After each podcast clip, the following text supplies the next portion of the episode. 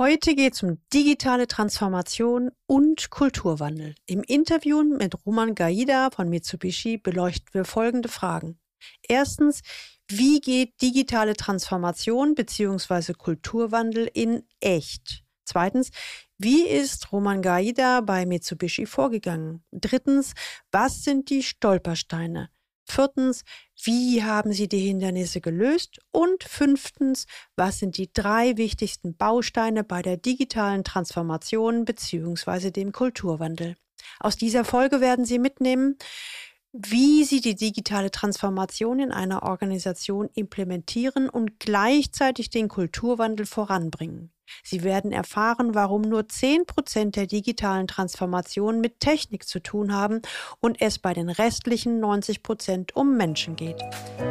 Willkommen zu meinem Podcast Leben an der Spitze für erfolgreiche Geschäftsführer und die, die es werden wollen. Ich bin Gudrun Happig und finde für Ihre individuellen Herausforderungen an der Führungsspitze Lösungen, die ganz allein für Sie gemacht sind und wirken.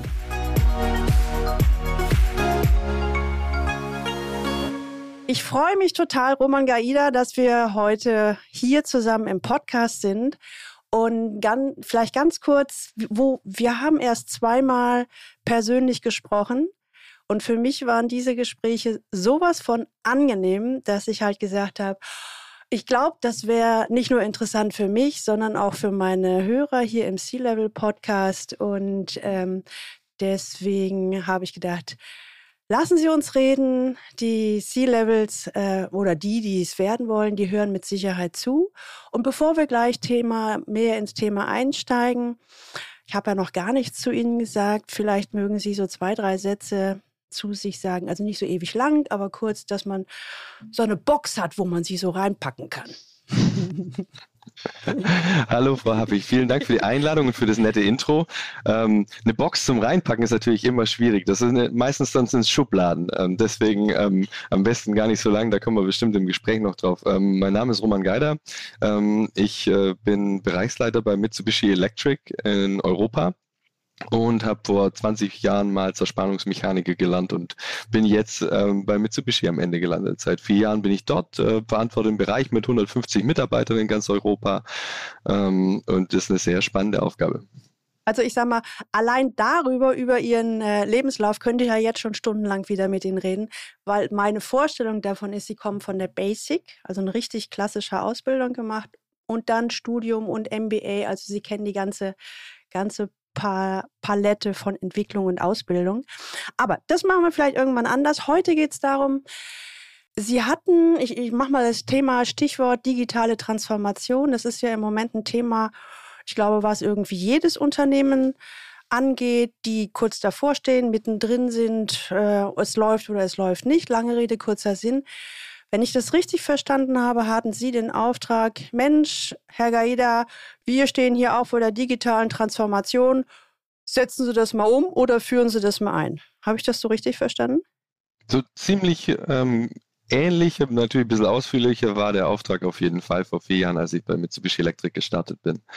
Es war ein grundsätzlich historisch gewachsene Strukturen über Jahre, eingespieltes Team, ähm, Wachstum war da. Das war 2017 bin ich eingestiegen ähm, und man hatte sich natürlich überlegt, wie bringt man das jetzt auf das nächste Level? Ähm, weil wenn wir jetzt nachher über Digitalisierung sprechen, ist natürlich äh, Digitalisierung nicht unbedingt der, der, der Hebel, um mehr Umsatz zu machen, sondern der Hebel, um sich mehr Zeit äh, zu schaffen im, im Sinne der Effizienzsteigerung intern.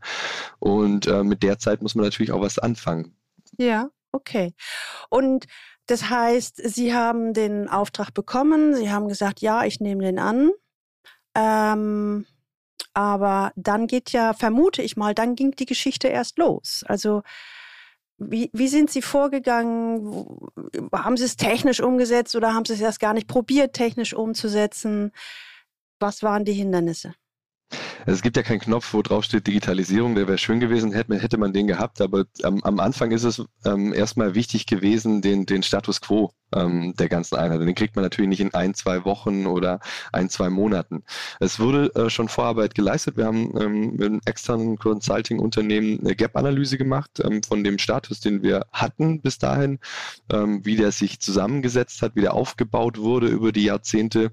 Ähm, Mitsubishi Electric CNC, der Bereich, den ich leite, der ist seit 40 Jahren in Deutschland. Man kann sich ähm, vorstellen, dass das, wenn das historisch wächst und ähm, die Prozesse nicht ähm, stetig angepasst werden zum Beispiel, dann ist das natürlich ein ziemlicher, ähm, sagen wir mal, ähm, nicht kultivierter Baum. Es funktioniert alles, aber man weiß, okay, der trägt irgendwann keine Früchte mehr, wenn er, wenn er, wenn er zu weit wächst und ähm, nicht eben kultiviert wird. Und das war ähm, die Herausforderung, würde ich sagen, ähm, den Status quo wirklich mal objektiv zu betrachten und nicht ähm, aus einer kurzen Momentaufnahme. Ich glaube, da ähm, ist es manchmal äh, fällt man in die Falle, dass man sagt, ich fange jetzt irgendwo neu an, habe den Auftrag Digitalisierung ähm, und fange jetzt einfach mal an, die Box of Tools zum Beispiel ich habe an der Universität in St. Gallen studiert, an der AWTH. Sie kriegen da ähm, 1000 Management-Tools. Die können Sie natürlich alles super anwenden. Effizienzsteigerung, Lean-Management und, und, und. Ähm, da können Sie natürlich Tabula Rasa machen. Nach einem halben Jahr sind Sie dann augenscheinlich fertig. Aber oft ist es dann eben so in der Praxis, dass es dann nicht funktioniert. Und man fragt sich dann immer, warum? Ich habe doch alles genau so gemacht, wie wir vielleicht früher bei der Consulting-Agentur oder bei der, beim MBA oder, oder, oder. Ähm, und wundert sich dann, warum es nicht funktioniert. Genau, da würde ich gerne einhaken, weil ich glaube, diese Idee, ich nehme Handwerkszeug und Tools und Techniken und es gibt ja wahnsinnig viele Ideen und Handwerkszeug dazu und das setze ich um, die haben erstmal viele. Jetzt sagen Sie von vornherein schon, na, das ist nicht unbedingt das, was funktioniert die sind schon wichtig, die Tools, und die sind auch berechtigt und die funktionieren auch, aber man muss dann eben individuell aufs Unternehmen und den Bereich, ähm, in dem man die anwendet, auch ähm, vielleicht die Historie beachten. Und das, glaube ich, ist schwierig nach ein, zwei Wochen. Also ich habe mir sechs Monate Minimum Zeit genommen, um wirklich ähm, zu sehen, wie arbeiten die Leute, wie arbeiten die Bereiche, was ist in der Gap-Analyse identifiziert worden, was ist Priorität 1, 2, 3. Verändern können sie viel, wenn sie in Consulting-Unternehmen reinholen. Ähm, die werden ihnen hunderte Dinge ähm, zeigen, die man verbessern könnte. Sie müssen aber priorisieren. Sie können eine, eine ganze Organisation nicht auf einen Schlag ändern und nicht überall anfangen, weil nachher wissen Sie gar nicht, was hat funktioniert, was hat nicht funktioniert. Wenn man zehn Rädchen gleichzeitig dreht, ähm, verändert sich der ganze Rest und nachher stehe ich da und weiß gar nicht mehr, okay, was war jetzt die Maßnahme, die ähm, am Endeffekt zum Erfolg geführt hat. Und deswegen muss man schrittweise vorgehen und auch eben dann die Menschen mitnehmen. Haben Sie da vielleicht, ähm, damit ich mir das besser vorstellen kann, ähm, ein, ein konkretes Beispiel oder eine, ein, entweder ein bestimmter Bereich oder eine konkrete Situation. Sie haben, ich habe eben festgestellt, das erste ist, ich brauche einen Status quo. Das zweite ist, Tools sind schon wichtig. Dann geht es aber darum, das individuell anzupassen. Und haben Sie da ein Beispiel? Ähm, es kommt darauf an, wie konkret ich werden kann, ohne dass, dass man jetzt zu viel Internas ähm, verrät. Aber gerade wenn man, wenn man sich also es ist gerade, wenn man in die IT-Struktur guckt, oft ist es so, dass man sagt, ähm, okay, ich führe jetzt die neue IT-Struktur ein, ohne dass ich mir zum Beispiel ähm, die Prozesse komplett angeguckt habe. Anschließend bin ich ziemlich schnell beim Governance Model und ändere das. Ähm, und ich glaube, die äh, konkrete Vorgehensweise, die wir gewählt haben, hat sich im Endeffekt für uns, das ist natürlich auch individuell nach Unternehmen, als zielführend erwiesen, dass wir uns zuerst die Prozesse angeguckt haben, Blueprints gemacht haben ähm, für die neuen Prozesse, ähm, wichtige Interfaces definiert haben, wo viele manuelle Übergaben waren, äh, wie man die digitalisieren kann oder eben äh, mit einem Software-Tool unterstützen kann. Anschließend mit diesen Blueprints sind wir zu unserem Partner Partner. Das war in dem Fall damals Athos und SAP. Wir, das ist auch öffentlich, dass wir mit denen in dem Bereich zusammengearbeitet haben und haben gesagt, wir brauchen nach diesen neuen Prozessen, nach diesen neuen Strukturen, wie wir arbeiten wollen, wie wir denken, dass es am besten wäre, wir brauchen ähm, ähm, Customized Tools dafür. Also wir haben nichts out, out of the box genommen. Wir haben natürlich äh, Systeme von SAP benutzt, aber natürlich uns noch zusätzliche Partner hinzuge äh, hinzugezogen, um das dann individualisiert anzupassen. Und da haben wir eben auch die Leute mit reingenommen, crossfunktionale Teams. Wir haben Leute von der Basis mit reingenommen und haben uns nicht jetzt nur auf ähm, im, im Top-Management ähm, angehört, was da gefordert ist. Wir haben uns nicht nur angehört, ähm, was der Consultant meinte und auch nicht, was der ähm, IT-Provider ähm, gemeint ist sondern wirklich von der Basis her, wie arbeiten die Leute. Wir haben, also das ähm, heißt, ich, darf ich immer zwischendurch mal unterbrechen, immer wenn ich so ja, denke, ich habe was verstanden oder kann was zusammenfassen. Das heißt, wenn ich das richtig verstehe, war für Sie das Wichtige, wir haben oder ich habe die, die Zügel in der Hand äh, hole mir für das, was ich brauche, dann die, die externen Partner, die mir das dann fertig machen. Das ist ein Schlüssel, Schlüsselweg, würde ich mal sagen. Und das zweite, gemischte Teams oder crossfunktionale Teams. Auf jeden Fall verschiedene Meinungen. Das ist, ähm, man zu Beginn ähm, der Phase waren die äh, Teams relativ autark voneinander. Und ähm, Sie kennen bestimmt das Sprichwort äh, oder der Law of Instrument ähm, für den Mann mit dem Hammer ist alles ein Nagel. Ähm, wenn Sie nur Leute aus dem Team beschäftigen, aus dem einzelnen Team und die sollen ihr Problem lösen, dann ist halt nach 20 Jahren Arbeiten mit dem gleichen System ähm, manchmal äh, die, dieses Thinking outside the box nicht da oder man hat es einfach abgelegt, vielleicht auch dieses frische Neue, ähm, das man hat, wenn man irgendwo neu anfängt und gleich kleine Probleme sieht.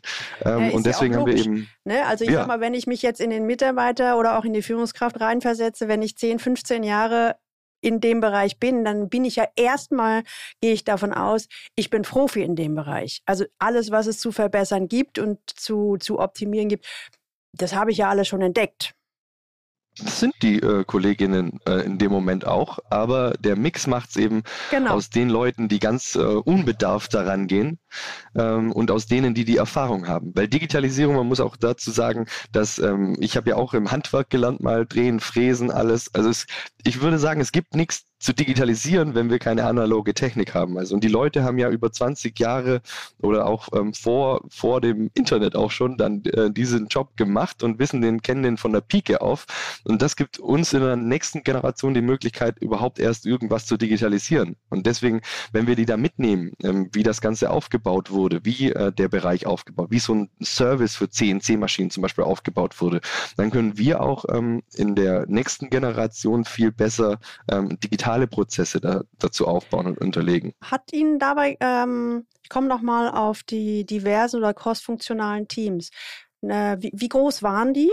Maximal zehn Leute, also pro, pro Workstream. Maximal zehn Leute aus aus zehn unterschiedlichen Bereichen oder aus äh, noch weniger? Das nicht, aus zwei, drei, je nachdem, wie es sich angeboten hat. Das bringt, es äh, bringt, manchmal sind sie zu weit weg, dann bringt es auch nicht, wenn man dann erst erklären muss, wie, was machen die überhaupt. Also ein bisschen muss da schon die Linie da sein. Aber zum Beispiel das aus der Administration und der Technik zum Beispiel, der Mix hat sich immer angeboten, weil es ist immer interessant, wenn äh, zum Beispiel Field Service Techniker oder Telefonservice, die haben einen ganz eigenen Blick auf ihre Arbeit und was da wichtig ist, wissen aber gar nicht, wie viel Administration vielleicht zum Teil dahinter steht steckt. Und wenn man dann die Teams zusammenbringt, wissen die, ach, ihr müsst da immer das und das machen, wenn ich das und das mache. Also da wollte ich gerade darauf hinaus. Also äh, man kennt ja, dass sich so verschiedene Bereiche historisch gesehen auch nicht unbedingt grün sind.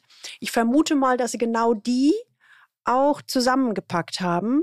Genau. Um die unterschiedlichen Sichtweisen. Wie haben Sie haben häufiger gesagt, ähm, abholen, äh, einbeziehen. Wie, wie haben Sie das gemacht? Denn waren die am Anfang aufgeschlossen und haben gesagt, hurra, jetzt setzen wir uns mit den anderen zusammen, wir machen aus analog digital, kann ich mir eher nicht vorstellen, sondern die waren ja wahrscheinlich ein bisschen, hm, soll ich das sagen, zurückhaltend. Ja, auf jeden Fall. Aber da kommt jetzt der, der spannende Bereich der Kulturentwicklung. Und das ist auch der Moment, wo ich sage, ähm, Digitalisierung ist vielleicht äh, 10% Technik und 90% Mensch. Ähm, und das war eben die Krux an der Sache, dass wir die technischen ähm, Änderungen ähm, im Bereich Digitalisierung, Effizienzsteigerung ähm, schon alle darlegen hatten quasi, nach sechs Monaten, nach einem Dreivierteljahr und auch schon mit ein bisschen Vorarbeit der Abteilung geleistet, aber eben nicht, wie wir die Menschen mitnehmen und wie das Ganze gelebt wird. Und crossfunktionale Teams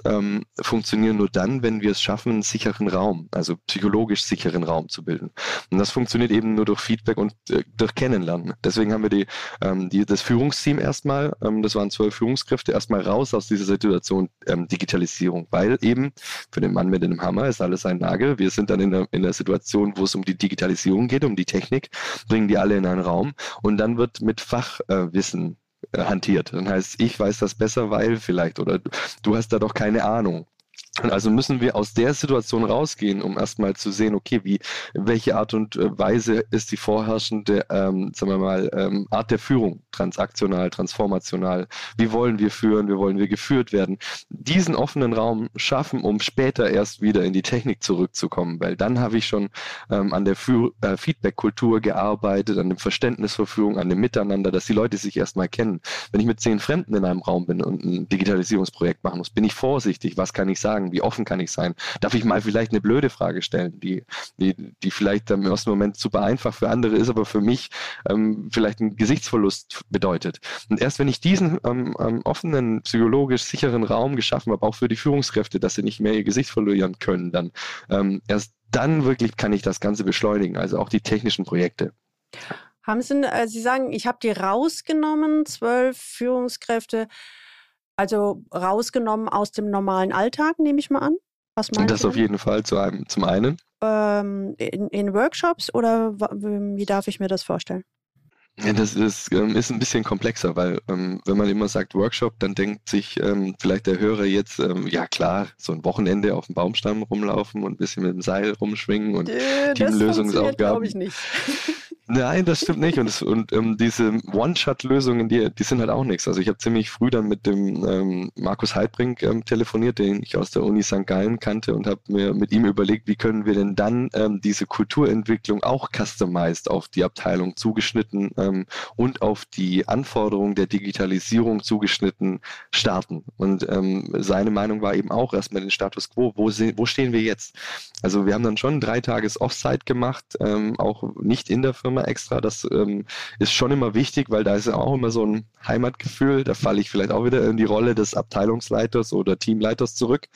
Aber wir wollten ja nicht in die Abteilungsleiterrolle, sondern wir wollten den Mensch da haben. Und da mussten wir dann erstmal ähm, raus aus der Firma. Es hat sich dann auch angeboten, dazu woanders hinzufahren. Aber das ist eigentlich nur ein Startpunkt. Ähm, wenn wir über kulturelle Transformation ähm, reden, dann ähm, ist so ein guter Richtwert, glaube ich, den, den sich, der sich über die letzten Jahre auch sagen wir mal, manifestiert hat, äh, für zwei Jahre fix planen also diese Reise, und mindestens für fünf Jahre ähm, dabei bleiben, weil ähm, natürlich ähm, kann, kann man sich als vielleicht irgendeine charismatische Führungskraft kann das natürlich dann rumreißen, aber wenn der oder diejenige dann weg ist, ähm, dann fällt vielleicht alles wieder zurück. Und dann ist es wichtig, dass man, wenn man wirklich eine Kultur schaffen will, die bleibt, ähm, dann ist es wirklich diese zwei bis fünf Jahre, die sind wichtig. Und darauf sollte man sich einstellen, wenn man anfängt. Also kein Wochenende und nächste Woche funktioniert nee. alles. Also ich denke, wenn, also denke ich, kann ich Ihnen voll recht geben. Ich denke, wenn der erste Schritt ist, wenn Sie überhaupt die zwölf Leute zusammenkriegen außerhalb und dass die sich darauf einlassen, wie auch immer die Überschrift ist, nennen Sie Status Quo. Ich finde, da haben Sie schon ganz viel geschafft. Ne? Und ich finde auch, in, ich gehe sogar noch weiter, in den, nach einem Jahr haben sie vielleicht eine Idee, ob es äh, überhaupt in die Richtung gehen könnte. Also Sie merken schon dreimal Konjunktiv. Vielleicht sieht man nach zwei Jahren die ersten Samen, die aufgegangen sind, die, die, die anders sind als vorher. Also was vielleicht auch Mut macht, weiterzumachen. Und spätestens dann weiß man eigentlich auch, naja, das ist, das, da muss ich dranbleiben. Und ich denke, nach fünf Jahren, ja, ich, ich teile das. Nach fünf Jahren äh, habe ich es gut geschafft, beziehungsweise ich habe mich auch daran gewöhnt, dass das ein lebenslanger Prozess ist. Weil ich sag mal, Kultur lebt. Das bleibt ja auch nicht immer gleich. O oder es kann auch sein, dass Sie das ganz anders sehen. Nee, sehe ich schon ähnlich. Aber ähm, man muss sich am Anfang immer, wenn Menschen über Kulturveränderung sprechen, dann ist meine, dann ist meine Frage immer, was verstehen die Menschen unter Kultur? Das ist Sender, Empfänger. Jeder hat eine andere Vorstellung. Und ich glaube, dass es auch unter Führungskräften und C-Levels eine, eine ziemlich verschiedene Vorstellung gibt, was jetzt Kultur ist. Und wenn man es ganz runterbricht, ist für mich äh, Kultur ähm, die Daily Habits, also der Umgang, ähm, den wir täglich miteinander pflegen. Und zwar nicht nur im, im Geschäftsführung Führungsbereich, sondern auf jeder Ebene. Das heißt, der, der, der, die Summe aller Gewohnheiten einer Organisation beschreibt die Kultur. Das heißt, was bringt es, wenn wir zwölf Führungskräfte haben, die vielleicht sich selber super einig sind, in, in ihren Peers und mit der Führungs-, mit dem Top-Level ähm, gut auskommen, aber wir führen ja über mehrere Ebenen. In dem Fall sind es bei uns drei bis vier Ebenen, die es runtergeht. Das heißt, wenn wir dann alle Teams erreichen wollen, wir wollen die Kultur ja nicht schaffen für uns ähm, Führungskräfte, sondern wir wollen die Kultur für alle Menschen in der Organisation schaffen, um wirklich eine nachhaltig veränderte Unternehmenskultur, in dem Falle von einer transaktionalen zu einer transformationalen Führung hin ähm, zu verändern, zu einer motivierenden, zu einer individuell fördernden, zu einer intellektuell fördernden ähm, Kultur zu entwickeln. Da brauchen wir alle. Und deswegen so wie Sie auch sagen, ähm, im ersten Jahr haben wir nur mit den Top-Führungskräften oder mit den äh, Teamleitern und, und ähm, äh, Ab Abteilungs- und ähm, ähm, eben den ganzen Führungsmannschaft gearbeitet und dann zwölf, erst oder?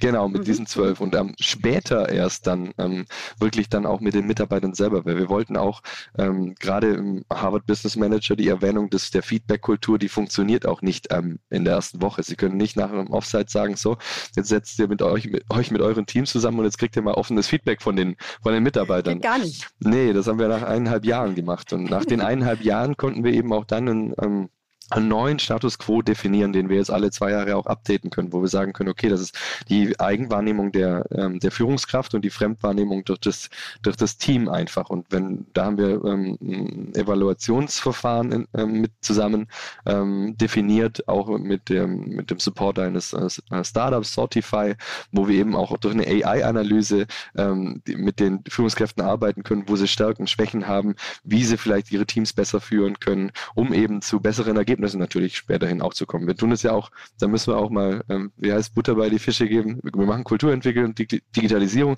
Ich bin ähm, absolut ein Verfechter dafür, dass jeder morgens gerne zur Arbeit geben, gehen soll, aber im Endeffekt müssen wir damit auch Geld verdienen, weil ähm, eine Organisation, die einfach lauter glückliche Leute hat, die aber nachher keinen Umsatz und keinen ähm, Profit mehr macht, die gibt es nicht mehr lang. Also da haben die Leute auch nichts davon. Also von dem her ähm, ähm, glaube ich aber fest daran, dass äh, die Kultur wirklich ähm, ähm, einen, sehr einen sehr großen Beitrag zu, zum Unternehmenserfolg äh, trägt. Also ja, ich stimme Ihnen da vollkommen zu. Ich, ähm, äh, ich unterteile es immer in zwei Bereiche, dass ich halt sage, das Unternehmen gibt es nur dann, wenn die Ergebnisse erreicht werden. Ne? Da kommen wir nicht drum rum.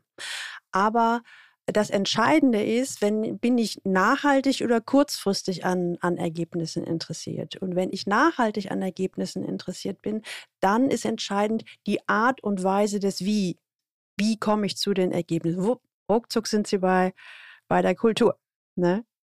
Und Kultur, ich habe gerade als Sie sagten, was ist Kultur, habe ich für mich auch so überlegt und dachte, ich komme immer wieder zu dem Ergebnis, äh, Kultur ist das, was ist. Also das steht in keinem Leit, also das steht natürlich in Leitbildern, aber wenn man das alles mal weglässt, ich selber mache öfter den Test, dass ich, wenn äh, zu, zu neuen Kunden oder Kontakten fahre, dann fahr, bin ich meistens eine Viertelstunde eher da und setze mich einfach nur in, unten in, ins Foyer oder wo auch immer der Raum ist. Und das, was ich da mitnehme und wahrnehme, das ist die Kultur. Also wie gehen die Leute miteinander um? Äh, wie, wie, wie fühlt sich's an, dort zu sein? Fühle ich mich wohl? Fühle ich mich, ähm, habe ich Lust hier auszupacken im, im positiven Sinn oder ähm, gehen die Leute steif miteinander um? Das ist für mich das, das was ist, was man spürt. Die Summe aller Gewohnheiten. Wenn der, wenn da jemand durch die Tür reinkommt und die Rezeption ähm, ähm, MitarbeiterInnen, äh, die äh, dort äh, sitzen, äh, nicht grüßt, dann haben sie schon mal einen Anhaltspunkt, dass vielleicht dann ähm, sehr hierarchisch zugeht und es Leute gibt, die wichtiger sind und unwichtiger in dem Unternehmen. Und das ist eben auch ein Zeichen von Kultur, natürlich. Wie ist es? Ähm, ich gehe nochmal auf die. Der Start war ja mit, also der Start war eigentlich digitale Transformation. Technisch war alles in Ordnung und relativ sch schnell, würde ich mal sagen, sind sie dann umgeschwenkt auf, hey, wir müssen auch die Kultur wandeln. Angefangen erstmal mit den zwölf Führungskräften. Haben da alle mitgemacht? Ja, ich sage, nee, nee. Oder wie sind sie mit den, wie, wie, wie, wie soll man das sagen? Wie haben sie es geschafft, den Boden so, so aufzubereiten, dass sich möglichst viele eingeladen fühlten? Das hört sich jetzt mal positiv an. Äh, man könnte es auch anders formulieren. Was haben Sie gemacht mit denen, die gesagt haben, lasst mich in Ruhe? Vielleicht müssen wir das mal weiter aufrollen. Ich meine, gut, ähm, die letzten 16 Monate oder die letzten, äh, die letzten eineinhalb Jahre haben, haben jedem bis, äh, gezeigt, dass man sich ändern muss. Aber wir reden hier über das Jahr 2017. Da war alles äh, super. Die Industrie ist gewachsen und gewachsen und gewachsen. Alles lief super. Die Zahlen waren super. Da ist natürlich der, die Bereitschaft, sich zu ändern, ähm, nicht so groß, weil man natürlich sagt, ja, warum? Wir, wir machen doch alles perfekt. Wir wachsen doch. Warum soll man uns ändern? Und ähm, da ist halt meine Meinung auch, man soll sich in, in, den guten Zeiten auf die schlechten vorbereiten, weil die kommen immer irgendwann. Es geht nicht immer nur aufwärts und dann ist es besser, man, man macht das in den gesunden Zeiten, ähm, sowas anzupacken und nicht jetzt, wenn man gerade in der Corona-Krise schlittert und sagt, jetzt müssen wir unsere Kultur ändern, weil jetzt ähm, ähm brauchen wir das, sondern das muss man natürlich, ähm, der beste Zeitpunkt ist quasi gestern dass man das anfängt. Und bei den Mitarbeiterinnen ähm, damals ähm, war es so, dass wir eigentlich einen Kickoff auch mit der ganzen Abteilung, mit dem ganzen Bereich gemacht haben, wo ich auch ähm, natürlich ganz neu mit 35 natürlich beäugt wurde. Die, ähm, die vorige Führung war 27 Jahre genau gleich in dem Bereich und dann kam ich quasi und dann äh, wird das natürlich auch mit einer gewissen Skeptik beäugt, was, was mir auch absolut klar war. Das ist auch mit ein Grund, warum man vielleicht als ähm, junge, ähm, engagierte Führungskraft nicht gleich in ein Unternehmen laufen soll, sollte und die nagelneuen Tools vom MBA auspacken, sondern die erstmal, sondern erstmal zuhören. Das ist zumindest mal immer das Beste. Erstmal zuhören und lernen, ähm, wie es in dem Unternehmen zugeht. Das habe ich getan und das ähm, schafft ja auch ein gewisses Standing dann. Also wenn man nicht der ist, der sagt, wir machen das jetzt alles anders, war alles schlecht früher, weil das war es nicht, ähm, sondern wir gucken uns das erstmal an und gucken, ähm, was können wir denn wirklich verändern. Und das andere war dann einfach äh, Fakten schaffen in dem Sinn, wie verändert sich denn die Welt über, um uns herum? Wir Akronyme wie die VUCA World ähm, zum Beispiel mal erklären, mal wirklich schauen, ähm, was für disruptive Technologien ähm, es in den letzten Jahren gab. Zu dem Zeitpunkt war das natürlich auch dann Airbnb und andere, die natürlich ähm, etablierte Branchen komplett durcheinandergewirbelt haben. Uber, den Taxibereich und und und.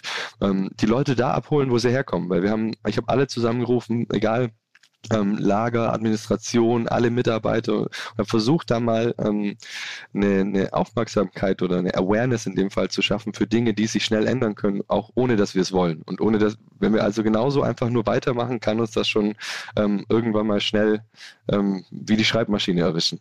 Und ähm, das hat zumindest mal eine gewisse Offenheit für, ähm, ja, wir haben verstanden, es, wir sollten was tun und es kann ja auch nur, ähm, es kann uns helfen. Also es war nicht eine, eine, eine, im Sinne, dass es war alles schlecht, wir müssen es jetzt anders machen, sondern lass uns doch mal schauen, was wir noch mal ein bisschen verbessern können, um einfach auch diesen Qualitätsanspruch, den wir jetzt haben, auch morgen noch halten zu können. Also man muss auch besser werden, um gleich zu bleiben.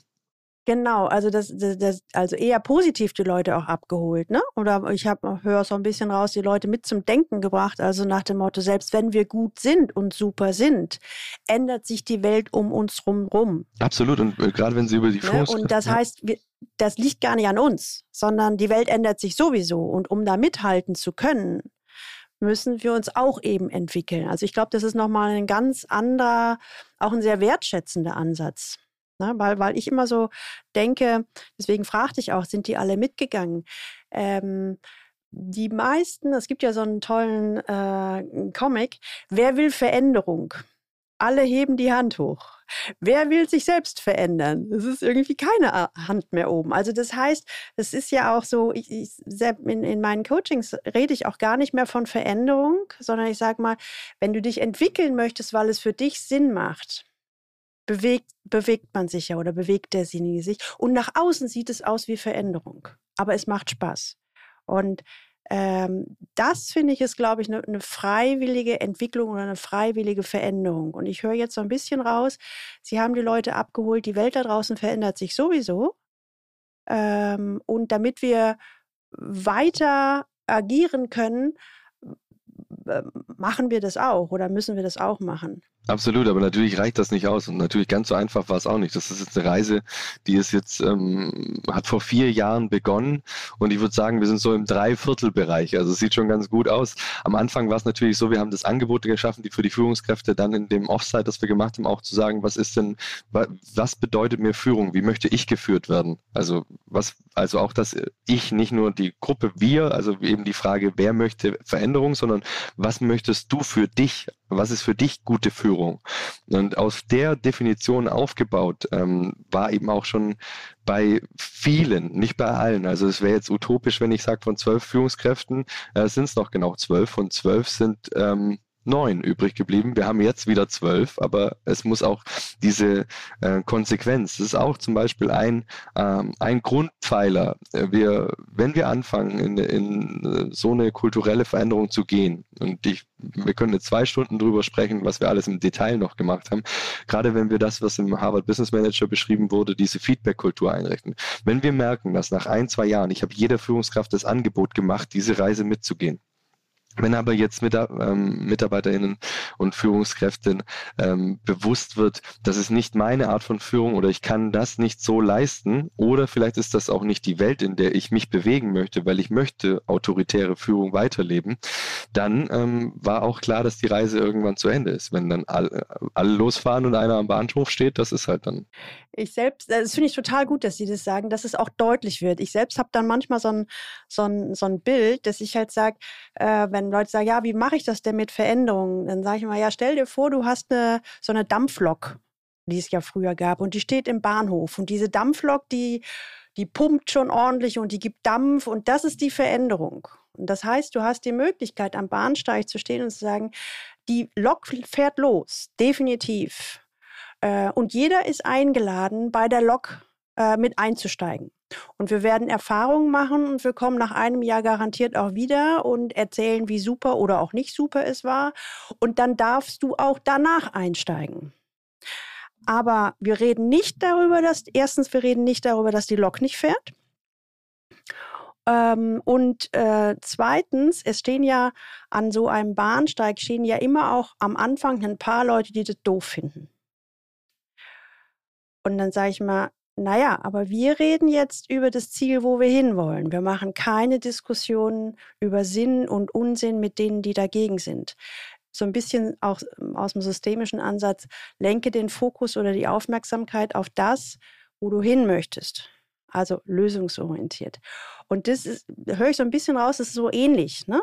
Also das heißt, sie, sie äh, lassen keinen Zweifel daran, begehen in die Richtung und du darfst mitkommen.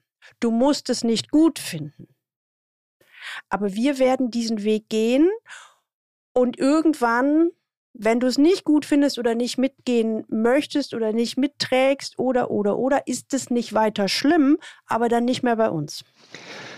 Kann man, kann man so sagen. Es ist halt ähm, schwierig, glaube ich, immer dann für ähm, C-Level-Positionen, wenn es um den äh, Lonely Wolf, den, den Key-Account oder so von einem großen Kunden geht, wenn es der ist, der den, ähm, der quasi äh, 30 Prozent vom Umsatz verantwortlich ist.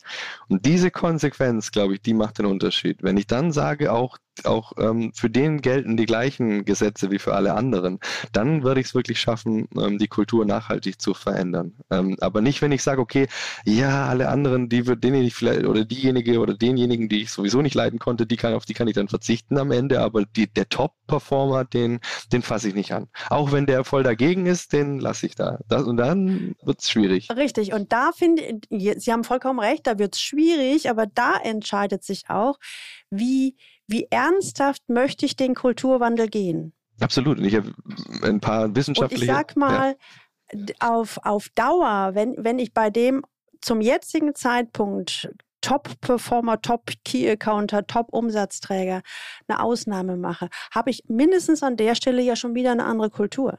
Absolut. Also da, wo wieder nur der, der, Umsatz zählt. Ganz genau. Ne? Und das heißt, früher oder später führt das zu einer Irritation bei dem Rest der Mitarbeiter die dann sagen, ja, wenn der eine Ausnahme hat, dann kriege ich auch eine Ausnahme. Und da schon können sie es kaum noch führen. Absolut, also wenn sie da ein und da gibt, da können sie schon ziemlich früh alles kaputt machen. Indem, indem sie so einen Mitarbeiter akzeptieren, verprellen sie sich alle gut und dann denken die so, okay, dann muss ich das ja doch nicht mehr so mitmachen. Und im Endeffekt war es bei uns so, wir haben auch Fachpositionen für Leute gefunden und in dem Prozess, den sie da haben und in dem Feedback-Prozess gibt es auch viele, ähm, gab es auch ähm, Führungskräfte, die gesagt haben, ich möchte nicht mehr führen. Also wertschätzend haben wir die dann auch selber in Fachbereiche ähm, ähm, verlagert, wo die gesagt haben, ähm, mir ist das lieber, diese Art von Führung und so, ich, ich kann das nicht abbilden ähm, und ich möchte es auch nicht unbedingt, aber ich bin trotzdem, und wir haben den Menschen dann auch das Gefühl gegeben, sie ist trotzdem ein wichtiger Teil von unserem Unternehmen und wir, wir definieren, wir finden was Neues.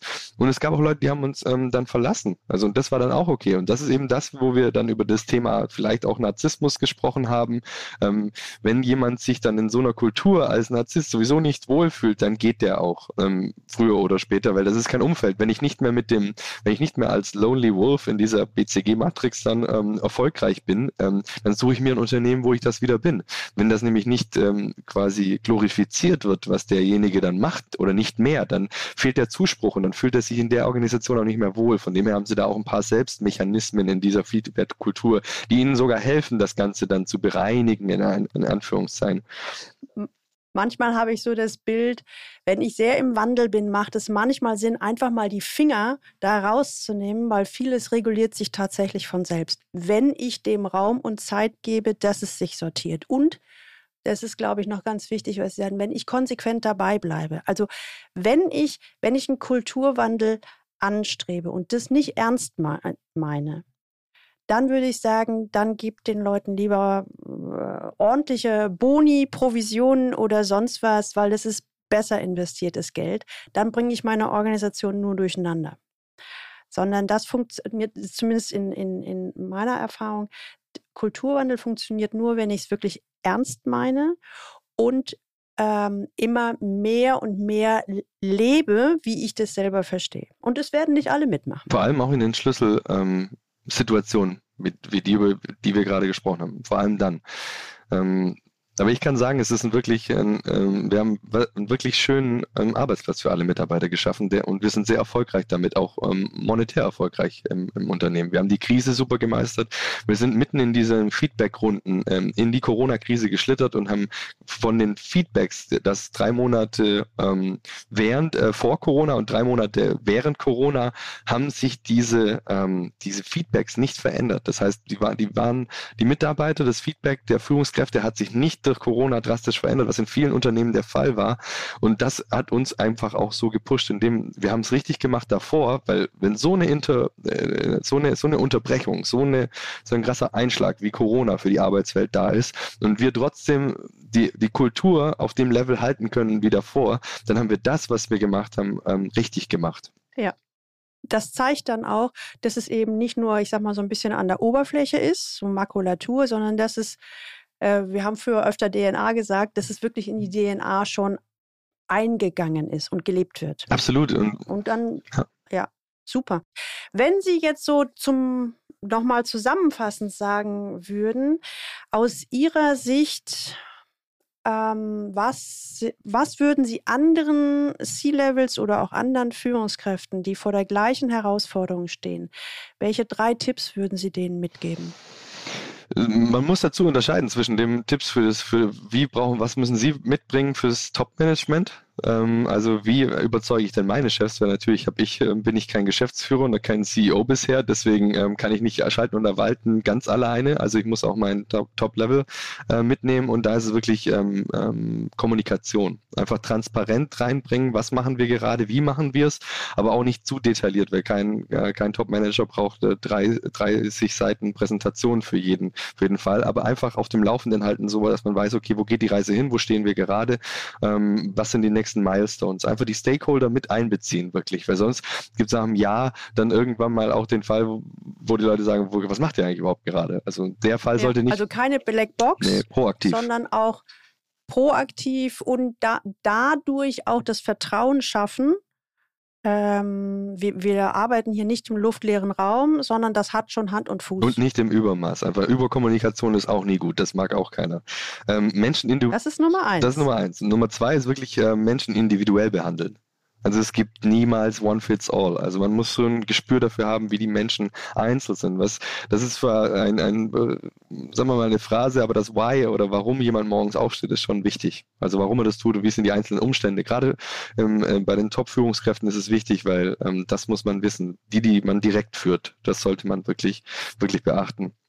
Ähm, und eben, sagen wir mal, die Menschen ähm, mitnehmen wirklich zu begeistern für etwas. Das ist der dritte Tipp. Also ähm, niemand ähm, schafft Veränderung mit schlechter Laune. Also es gibt genug Fälle und wir haben einen großen, sehr großen Servicebereich, in dem wir sehr, sehr, sehr eine sechsstellige Anzahl von Maschinen in Europa betreuen und die haben alle mal einen Fehler. Das ist ja der, das, von dem der Service lebt. Und ähm, intern ähm, sollten wir dann wirklich die gute Laune behalten und das ähm, möglichst ähm, in der Kommunikation und in der Wertschätzung ähm, für die einzelnen Mitarbeiter beachten und dem auch ähm, individuell führen. Wir leben in, einem, in, der Zeit von War of Talents. Ähm, sie müssen, One Fits All geht es da nicht mehr, sie müssen auch beachten, wo wollen die Leute hin. Gerade junge Führungskräfte brauchen da einfach auch ähm, viel Feedback und wir müssen den äh, jungen, ich sag mal, ich mit meinen knapp 40 Jahren, gibt es noch, ja, noch jüngere Führungskräfte, die muss man einfach mitnehmen und auch mal gucken, wo die, wo die denn hinwollen und die dann auch individuell be begleiten, weil so ein ähm, ich habe äh, zuletzt im Winter eine Weiterbildung beim MIT gemacht in, in Boston, leider nicht persönlich, ähm, aber online. Und da war auch die Kernessenz auch, ähm, eine, intelligente Menschen schaffen kein intelligentes Team, sondern das Miteinander und wie miteinander gearbeitet wird. Ähm, das macht Intelligenz, äh, intelligente und High-Performance-Teams aus. Und da gehört individuelle Führung ähm, groß dazu. Und eben auch Female Leadership. Das darf man nicht vergessen. Wir haben weibliche Führungskräfte bei uns, die sind wirklich top.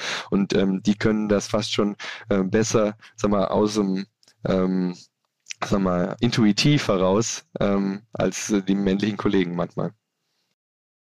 Ja, super. Können wir auch nochmal drüber reden. super. Ich bin total begeistert. Ähm, ich finde, wir haben jetzt einen, einen guten Schlusspunkt ge gefunden und ich freue mich total, dass Sie da waren. Dankeschön. Vielen, vielen Dank, Frau Happig. Hat mich sehr gefreut. Nun haben Sie einen kleinen Einblick erhalten, wie Roman Gaida die digitale Transformation bei Mitsubishi implementiert hat. Der Weg ging einher mit einem Kulturwandel. Für mich eine wichtige Information, die ich gerne bestätige. Nur 10 Prozent der digitalen Transformation haben mit Technik zu tun. Bei den restlichen 90 Prozent geht es um Menschen. Es gilt, diese mitzunehmen auf die Reise zu einer nachhaltigen und sehr erfolgreichen Zukunft des Unternehmens. Teilen Sie doch gerne diese Episode auf allen Kanälen und leiten Sie sie weiter an alle Personen, die für Sie wichtig sind, Kollegen oder Mitarbeiter oder Freunde. Abonnieren Sie unbedingt diesen Podcast, damit Sie die nächste Folge nicht verpassen. Und jetzt wünsche ich Ihnen viel Freude beim Leben an der Spitze, Ihre Gudrun Happig.